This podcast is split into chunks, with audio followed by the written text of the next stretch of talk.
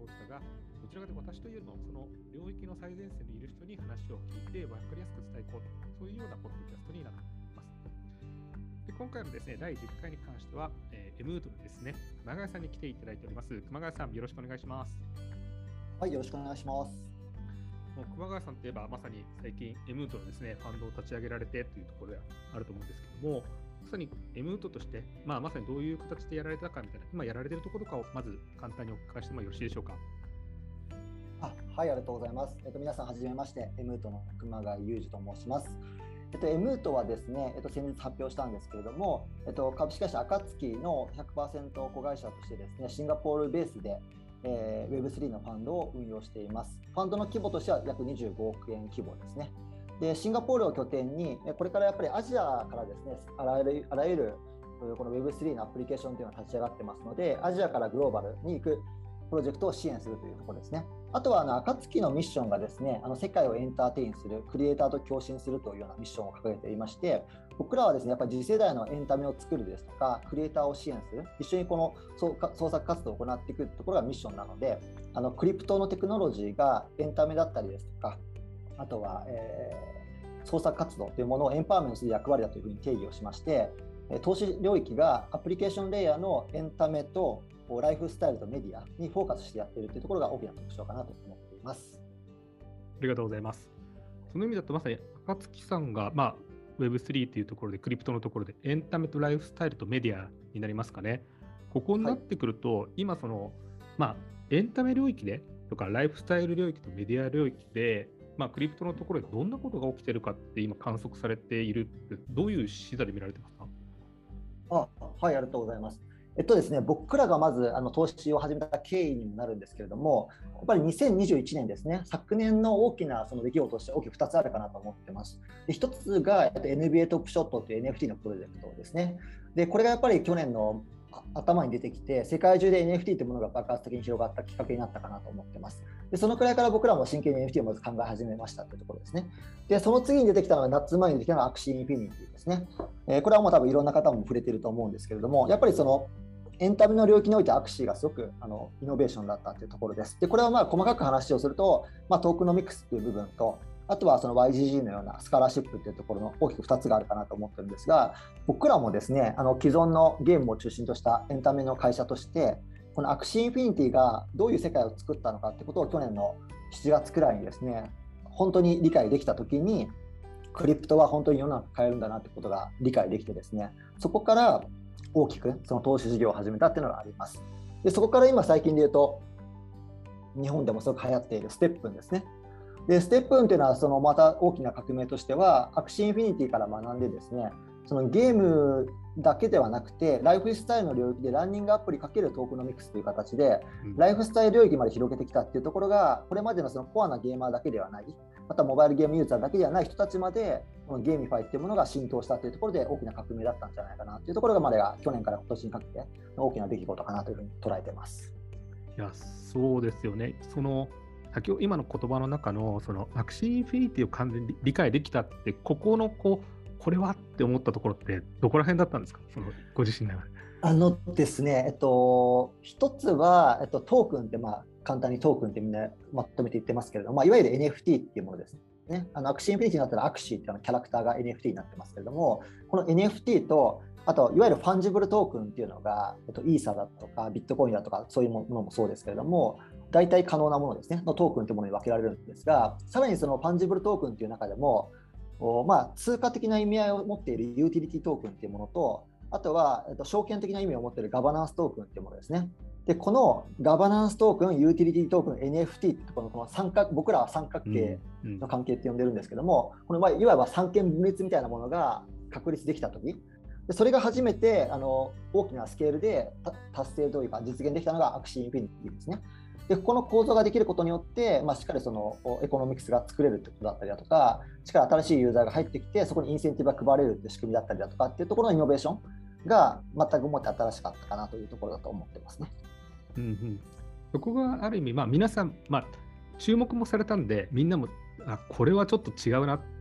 思い始めて、アクシーインフィニティを見られて、まあ、気づかれて。で、先ほどの話、これをさらに進化させていったのが、ステップンっていうところがあるじゃないですか。はい。ここの進化って、こう熊谷さん的にこう見てて、どう進化したみたいなのって感じられたんですか？ステップまさにステップに投資されてますけども。そうですね、はい、ありがたいことにステップンはあの今年の初めにご縁あって投資はさせていただいたんですけども、あの僕らの観点で言うとですけども、やっぱりゲームっていうのはまず間違いなく大きな一大産業なんですね。うんこれ、まあ、Web2 までっていう区切り方はあえてしますけども、ここまでにおいてもゲームっていうのは一大産業で、あのエンタメの中でも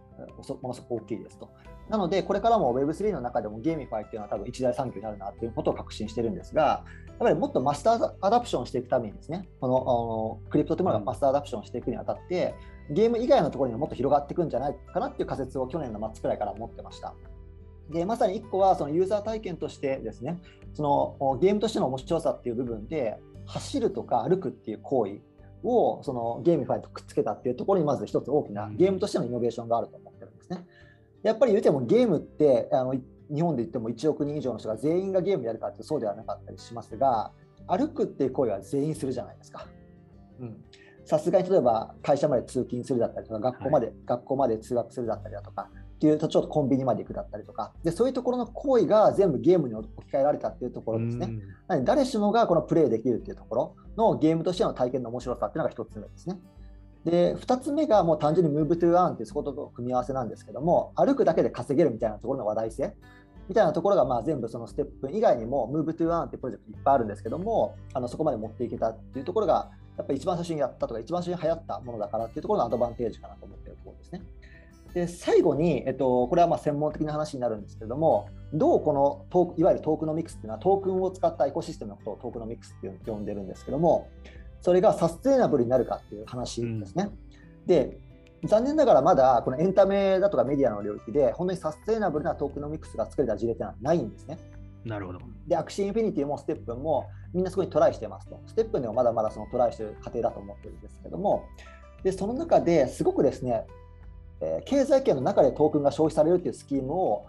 ステップンっていうのはものすごく秀逸に作ってるってところですね。でこれはもう要はゲームとしての完成度が高いなと思っていて、まあ、ソーシャルゲームとかも近いんですけれども、どれだけそのユーザーにそのトークンを消費させるかっていうポイントをいろいろパラメータなんかをいじりながらとか、パラメータを設定して作ってるみたいなところの完成度と運営の力みたいなところがあのアップグレードされてるんじゃないかなと思ってます。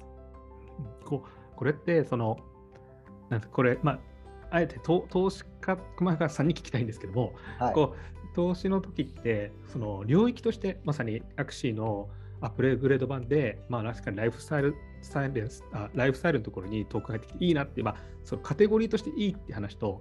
こうチームって話ですよね。チームがいい。はい、間違いないです。はいここが、やっぱりこう、ステップの場合って、両面良かったです。ここってすごい難しい。どどうなんですかね？あのあありがとうございます。あのステップンはですね、そこのバランスが両方とも高かったですね。もう最高点 10, あー10点、10点みたいな感じですね。へあの僕がこれまで会ってきた企業家の中でいうとですね。で、1個はですね、まずその仮説として僕らのところにはまったってことですね。これが本当にマスに広がるか分からなかったですけど、僕らの中ではこれが仮説だったってところなんで、はいそれにドンピシャだったって話と、チームもですね、あのその課題をまず僕らがこの提示したときに、あのものすごいそのポイントに対して深く考えていてですね、ーうん、彼らが正解かどうかは分からないんですけども、まあ、間違いなくこのチームと一緒に旅がしたいなって思ったんですね。うん。うん。なので、もう本当僕の投資家人生の中でも最速の意思決定なんですけども、こんな感じで面談してですね、15分でもう投資しますって言って、うん。もう契約書くださいっていうふうに言ったんですよね。うん、くらい、もうこのチームめちゃくちゃいいなって思いましたし、あとまあちょっと彼の場合は、あのもうその時ですね、今みたいな感じでテストフライト、いわゆるその iPhone だとか Android でこうテスト的に使えるソフトウェアがあるんですけども、そこでテスト的にまだアルファ版みたいなのを配っていて、僕はそれ使ってたので、そのプロダクトのレベルとか知っててですね、うんもうその段階からプロダクトも UX、UI、UX すごく良かったですし、あのプロダクトしっかり作れるチームっていうのと、あとホワイトペーパーとかを見ていてもかなり細かく書かれてたりだとか、そこのアップデートの頻度だとかっていうのは高かったので、まあ、チームは間違いなく優秀でしたね。うん。はい。まあ、いやそれって確かに投資家とすると一緒に旅したいなって気持ちにすごいなるなと思っていまして、一定投資家がまあこうこういう未来でここの領域あるだろうなって考えるじゃないですか。で、はいそれを話したとき、結構響かない人もいるじゃないですか。あ、なんか俺らの方が考えちゃってるっていう場合は結構あるじゃないですか。それ以上にもう一歩踏み込んで、こう本当に深いレベルでディスカッションできると、あこのチームがまあこの仮説がどうかが正しいか別として一緒にこう、うんチャレンジしたいなって気持ちになりますね。そういうまさにチームだったんですね。あいやまさにそういうことですね。なので僕ら考えてることに共感してくれてさらに深く考えられるとか、まあ、または全然僕らの仮説が間違ってたらそれはそれで言ってもらって反論してもらってあそういう考えもあるんだっていうところに納得するケースもありますよね。まあとにかくなんかそういうそういうことに関してどれかが深く考えてるのかっていうのはやっぱりこっちがそれなりのそれなりのというかある角度の質問を投げればやっぱり分かる部分は多いと思いますしで結局やっぱそういう関係性をこれからも続けていくのが Web3 の世界でいうと、まあ、ビルダーとこの投資家の関係だと思っているので、そこはすごく、はい、重要視しているポイントですね。いやー私も分かります。それはなんか、小川さん、幸せですね。そういう方に出会えたっていうのは本当にね。なんかそんな気持ちがなんか本当に、はい、でも後付けっぽく聞こえますけど、本当にステップンはその時にそういう凄さを感じたので、あのこんなに早いとは思いませんでしたけど、これだけうまくいっているって、この瞬間うまくいっているっていうのは素晴らしいですし、なんか投資家冥利に尽きるっていう感じですかね。いや本当ですよね。そこでやっぱりこう投資家側もまあ普通に熊谷さんのあのどちらかというスタンスってバンバンバンバン投資していくと、まあ、よりもこう自分たちなりの仮説があってそこにまあ型を探すみたいな形なのかなと思ってるんですけども今の時点で次のその仮説っていうかこの領域がこう来るんじゃないかってなんか注目されてるポイントとかって今あるんですか？領域。はい、えっと、僕ら3つ主に掲げていまして、1つ目が Web2 アプリケーションかけるトークノミクスって呼んでるんですけれども、はいまあ、まさにステップンが恒例であの、表面的に見るとランニングアプリにどう tokenomics を掛け合わせたかっていう話だと思ってるんですね。はいでそれと同じように他にももっとヘルスケアの領域だったりだとかいろんなそのエンタメメディアライフスタイルの領域においてこれまで流行ってきたようなアプリまたは流行らなかったアプリに tokenomics を掛け合わせることによってどういう新しい経済圏が作れるのかっていうところはすごく大きな注目をしてます。で最近でもいわゆる X2 アンと言われるような領域がそういうところだと思ってるんですけども今までなかなか例えばソーシャルネットワークみたいなものソーシャルメディアみたいなものをやろうとするとnetwork effect がかからなかったので流行りませんでしたみたいなものっていっぱいあると思うんですね。はいで Web3 の世界って要は大事なポイントは incentive economy だと思ってるのでその network effect の今よく cold start program みたいなことも言われ problem とも言われますけども最初にエンジンコミュニティとしてエンジンがかからないみたいな問題をどうインセンティブを配りながら垂直に立ち上げるかみたいな領域ですね。そこが今まで流行ってきたものも流行らなかったものももう一回再定義される可能性があると思っているので一つ注目してますという領域ですね。で2つ目が Web3 ネイティブな IP クリエーションって僕ら呼んでいてはい要は Web2 までのこれまでのいろんな IP ですねいろんなキャラクターだとか例えばコミックだとかアニメのようなストーリーですねっていうものがどう Web3 ににアダプトしていくかって話もあるんですけれども全くもって新しい Web3 の IP っていうのも作られていくだろうなと思ってます。はいでそれが一番あの先進的な事例というのが Bored Ape Yacht Club ですね。うんうんでここっていうのは、えっと、一番最初は、まあ、なんでこんなものに価値がつくんだみたいな議論から始まったわけですよ。でただそこがまあソーシャル的なコミュニティ的な価値もあったりだとかあとは今行われていることとしてはこのまあ要は猿の絵っていうのを使ってどういうふうにいろんなメディアに adapt していくかみたいな。例えばこの、えー JPEG を使ってこのキャラクターを使ってどうゲームを作るかとか。はい。例えばこのおキャラクターたちがバンドとして音楽でデビューしましたとか。うん。いろんなこのメディアミックスっていうのを NFT を中媒体としながら行っていると。でかつ、それが従来型の例えばいろんなスタジオだとか、中央集権的な取り組みだけではなくて、どう DAO 的にそのクリエーションをやっていくかみたいなところですね。うんっていうところがまさに今、ボワードエイプが先進的にこの間、エイプコインというものも発行して、今 DAO としてやっているので、そこがもっともっとあの発展していくんじゃないかなというところを世界として描いていきたいし、まあ、日本からもそういった領域、すごくチャンスがあるんじゃないかなと思っているところですね。はい、でここはそのクリエあごめんコンテンツもそうですけども、その周辺を伝えるようなクリエイターのツールだとかプラットフォームだとか、まあ、いろいろ全般的にあの興味がありますというところですね。うんうんはい、で3つ目、最後が僕らははい NFT かけるデジタルファッションって呼んでまして、あのまあ、フォートナイトとかってもうデジタルスキンですね。あのゲーム上でのそのスキンだけで、えー言われているところでは5000億円とか年間売り上げてるっていう話がされていて、要は MMO のゲームとかでいうともうデジタルファッションっていうのはもう一大産業だというふうに確立されたと思ってるんですね。でこれがまあ来たるメタバース時代においてデジタルファッションというものがものすごく大きな産業になると思っていてで、まあ、場合によってはフィジカルなファッションよりも大きな産業になる可能性があると思っているのでここに対して僕らは先行投資をしていきたいなと思ってますという形です。なるほど。結構あれですね。確かに、あれですね。NFT 側も結構見見られてるんですね。そういう意味だと。まあ NFT も見てますね。うんしあくまでも手段ですもんね。その NFT という、まあ、fungible とそんな変わらないって変わらないじゃないですか。技術的には。はい意味だと。あでそうですね、僕らの、あうん僕らの領域とだとなんですけど、やっぱり NFT の大きな強みっていうのは、そこに対してこうメディアを載せられるってことですよね。画像だったりとか、音源だったりとか、動画だったりだとか、でそうすることによってなんか愛着を持たせられるとか好き嫌いみたいなものがはっきりするじゃないですか。はい、あのトークンってコミュニティっていうものがありつつもこのトークンが好き嫌いってまあないですよね。はい、そのトークン自体は別に日本円が好きとかないじゃないですか。はい、あの米ドルが好きとかないじゃないですか。のと同じでやっぱ NFT っていうのは特にこのエンタメの領域においてはものすごく大事で。そこにどういうメディアを載せるかみたいなのは、あのすごく大事な話だし、そこが僕らが追求するポイントかなというふうには思ってますね。そこそのこまあ、そそちの NFT のやつってすごい難しいのっていうのは、そのまた絵を描けるというところと、それをちゃんとメディアミックスで広げていくっていうところとっていう、そのチーム作りっていうのが非常に難しいんじゃないかなと思ってるんですけども、そういう時ってどういうチームがこううまくいくチームだなって熊川さんとか思います？いやそこはですね難しいですよね。あのー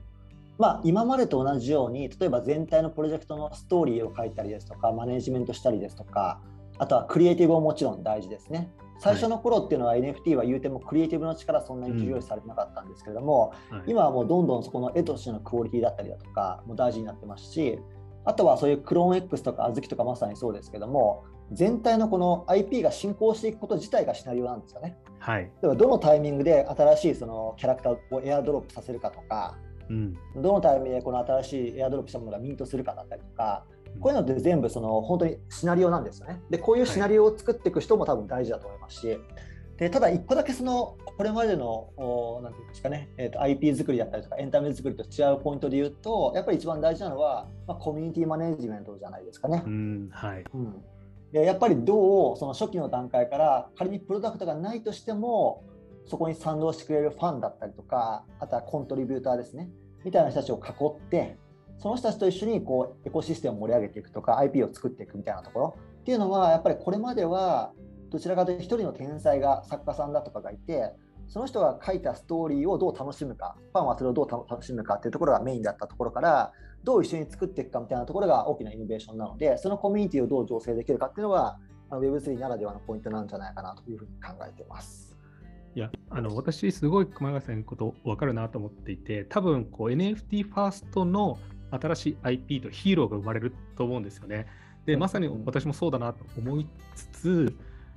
ただ今度その NFT で、まあ、企業じゃないんだけど新しいことをやり始める人が今までのそのエンジニアとかそのスタートアップにいる人じゃない人コミュニティマネージャーとか絵を描けたりとかこう放送作家ってそういう人たちの集まりから新しいチャレンジする人が生まれてこなくちゃいけないじゃないですか。ここがすごいこう、違う領域の人たちから入ってくるからなんかすごいむ、難しいなっていうか我スタートアップ界隈にもいない人から新しい新調整がドーンって出てくるんじゃないかなと思っていて楽しいと思いつつ、私とかでコンタクトするのどうしたらいいのかってすごい思います、ね、どういうところで出会えるんだろうみたいな全然属性違うところにいるじゃないですか。あ本当そう思いますね。なんかいわゆるそういう今までのあのアニメ作りだったり漫画作りみたいなところにいる人も入ってきてますしではファッションみたいな領域で新しいファッデジタルファッションのブランドを作ろうみたいな形でファッション文脈で入ってる人たちもいますしそこはおっしゃる通りいわゆるそのスタートアップテック村みたいなところだけじゃないのでそこはなんかまあ複合なんていうんですかねまあ、総合格闘技的になっているというかいろんな角度からの人が必要になってくるというのは多分間違いないと思いますね。まあ、だからこそ Web3 はクリエイターがビルダー側にすごいこう可能性があってすごいいいなと思うんですね。今までのこうどうしても Web2 とかテックがあってテック側の人ばっかがこうチャンスがあるみたいな感じだったのがどちらかというとイラスト描けたりとか、違うスキルの人たちにチャンスが巡ってきてるなと思いますし、なんとなく最近やってて思うのは、そういうのはやっぱり若者がそういうので普通にナチュラルにやってくるのかなっていう気もしますけどね、なんとなくね。ああ、いや、でもまさにそうですね。なんか多分今までの別に経済圏と関係なくとかプラットフォームとか関係なくもうこれがネイティブだよねって形の中でやっていく人も多いと思いますし、はい、あとはあれですよね。やっぱりその子供たち例えばマインクラフトでなんか自分で絵描いたりとかロブロックスでゲーム作って稼いだりとかってもう割と当たり前になってるじゃないですか、はいはい、でそういったところにもっとクリプトが入ってくればよりそれがシームレスになってくるって話だと思うので、はい、あの誰にでも本当チャンスありますしもうあのピカソのような絵は描けないとしても例えばマインクラフトでこうピクセルアートとかピクセルのなんかオブジェクトを作るってことは誰でもできる可能性はありますし、まあ、講義の意味でやっぱクリエイターの時代ですよね。はい、みたいなところで、ね、本当にいろんな人が自分の得意をお金にしていけるとか、それを一つの経済圏にしていけるみたいなのは、大きなイノベーションだなと思ってますね。そうですよね、まあ、おっしゃる通りなので、まあ、別に IT 企業で働いてとかそういうのも関係なくて、むしろ別に何も持たざるものほど、多分下手すると本人さえそんなにぐわって伸びるとも思ってないものが突然こうし、まあ、コミュニティに支持されて伸びていくみたいな可能性も大い。にあるじゃないですか。なんかその前兆を我々みたいなのは逃さずに常に見てるっていう感じですよね。なんか。あいやそうですね、でも本当にあのおっしゃる通りで、持たざるものが強いっていうのは、本当にこのこのパラダイムシフトはその PC からモバイルとかそのレベルではないので、はい、本当にこれまでの経験というのは必ずしも生きないんですね。むしろ何も知らない人の方が強いとかっていうことがあるので、うん、若い人にはもちろんすごいチャンスですし、逆に僕らとかそこに必死にね、ついていかなくちゃいけないし、その中でどう僕ら持ってるものを生かして次の時代を作っていくかということをまさに考えてそんな感じですね。そうですよね。あもしかしたらこれ配信する頃にはもう古くなっちゃうかもしれないけど、最近とかそのゴブリンの NFT とか出てきて、それがゴブリン語で話したりとか、もう、でかさらにその土地を浄化するエルフとか出てきて、もうわけわかんないなと思いつつ、でもそういう感じでこう、はいなんですか、伸びていくじゃないですか。あれが、まあ、サブになるかどうかわからないにしろ、ああいう出方をしてくるのかっていうのは、もう新しいなと思いますよね。いや、本当そう思いますね。うんそういう新しいクリエーションが本当に出てくるし、それが実際のこう、なんですか、お金になっていくことが、多分 Web3 って普通にできる領域だったりするんで、すごいチャンスでありますよね、みんなにとって。いや、チャンスだと思います。で、いろんなやっぱりこれまで IP 作ったりだとか、そういう小さいコミュニティを作って、その中でどう、なんていうんですかね、そのコンテンツを楽しむかとか、消費するかだとか、または二次創作みたいな形で、自分たちも一緒に創作するとか、そういう楽しみ方ってやっぱり日本的なすごく楽しみ方をしてきた人たちいっぱいいるので、うん、あのこれまでクリエイターじゃなくても消費者としてそういう経験があるってことはすごく強いですしでまだやっぱりこの領域において日本っていうのが crypto のやっぱり世界地図の中で全然台頭できてないんですよね。うんうん、なのでいろんな領域もちろんそのレイヤー1からプロトコルから DeFi からいろいろありますけれども僕らは特にこのエンタメとかメディアの領域っていうのは日本すごくチャンスなんじゃないかなって思ってるポイントがまさにそこですね。なるほど。あとはでもそういう意味だとその、まあ、熊谷さん、まさにこうチャレンジする方を応援される立場だかなと思ってるんですけども、まあ、時間もあるので、最後にですね、その応援される方々、新しくチャレンジされる方に、あえてメッセージをお伝えするとすれば、どんなことをお伝えされたいでしょうか？はい、ありがとうございます。そうですね、僕らが大事にしている価値観というか、ポイントが3つありまして、1つがグローバルなんですね。でやっぱりこの Web3 っていうのはもう国境だとか既存の金融の仕組みだとかあらゆるその物理的な制約ルールってものを撤廃して世界に飛び出せるっていうところが大事なので世界中からお金を集めて世界中の人人材を集めてでみんなで作って世界中の人届けるところのダイナミズムがすごくいいポイントだと思ってます。で僕らも Day1 からグローバルで投資をしていますし日本からでもですね日本の中だけこうまとまるんではなくてグローバルに飛び出していくようなプロジェクトに投資をしたいなというふうに思ってますし日本にはチャンスがあると思ってますのが一つですね。で2つ目がトークンって話でしてまさにそのさっきの fungible token のところがすごく大きいんですけどもやっぱり日本でなかなかいろいろ規制の問題とかもいろいろある中でやっぱトークン発行するみたいなところっていうのはすごく可能性を秘めているんですよね。はい、でステップンもポジティブな面もネガティブな面もありますけどもやっぱりここまで大きな経済圏を作れているというのはそのトークン発行できているからっていうのがあったりするのでこのトークンのところとかっていうのはあの改めてどういう可能性があるのかっていうのをみんなで議論しながら一緒に経済圏を作ってきたら面白いなと思っているのが2つ目ですね。で3つ目がさっきの話にもありましたけどあの感情価値っていうところであのこういうですねやっぱお金を稼ぐだけでは経済回らないんですよね。はい、どうそれを消費するかみたいなポイントが大事で。でそこにはやっぱりこれまで日本人が作ってきたような日本だとかアジア的な感性の中で IP 作りだとかストーリーシナリオ作りだとかいろんなエンタメの作り方っていうのはあのいろんなノウハウがあると思うのでこういった皆さんの知見だとかナレッジっていうものをですねあの僕らも支援させていただきながら一緒にグローバルに出ていくようなプロジェクトを支援できたらなと思うので、はい、ぜひそういう形で Day1 からグローバルでエンタメ周辺でプロジェクト作る方はぜひお声がけいただけると嬉しいです。いや、ありがとうございます。なんか時間来ちゃったので、もっといろいろ本当は聞きたいこといっぱいあるんですけども、あのぜひですね、このまさにライフスタイル、エンターテインメント、メディアのところでチャレンジされたい方はですね、あのこのポッドキャストのですね概要欄に、エムートの熊谷さんたちにですね連絡できるところにですね、あの URL 貼っておきたいと思いますので、ぜひご連絡いただければと思っております。ではですね、本日第10回はですね、エムートの熊谷さんの方に来ていただきました。今回ありがとうございました。はい、どうもありがとうございました。